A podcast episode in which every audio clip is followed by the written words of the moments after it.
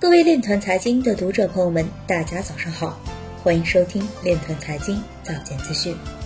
今天是二零一九年十月二十六日，星期六，农历亥年九月二十八。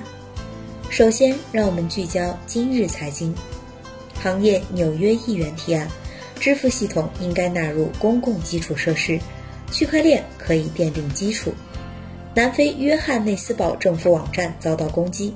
黑客要求用比特币支付赎金，申请区块链服务备案企业将接受公安网监部门现场核验。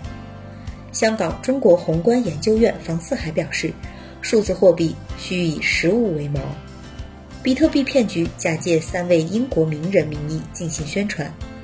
推特 CEO 称永远不会加入 Libra，但曾表示 BTC 是最好选择。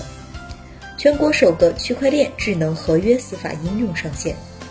有调查显示，2019年拥有加密货币的美国人数量明显增加。美国国会议员表示，比特币、以太坊和 XRP 是真正的加密资产，但 Libra 不是。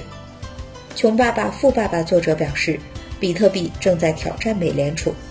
今日财经就到这里，下面我们来聊一聊关于区块链的那些事儿。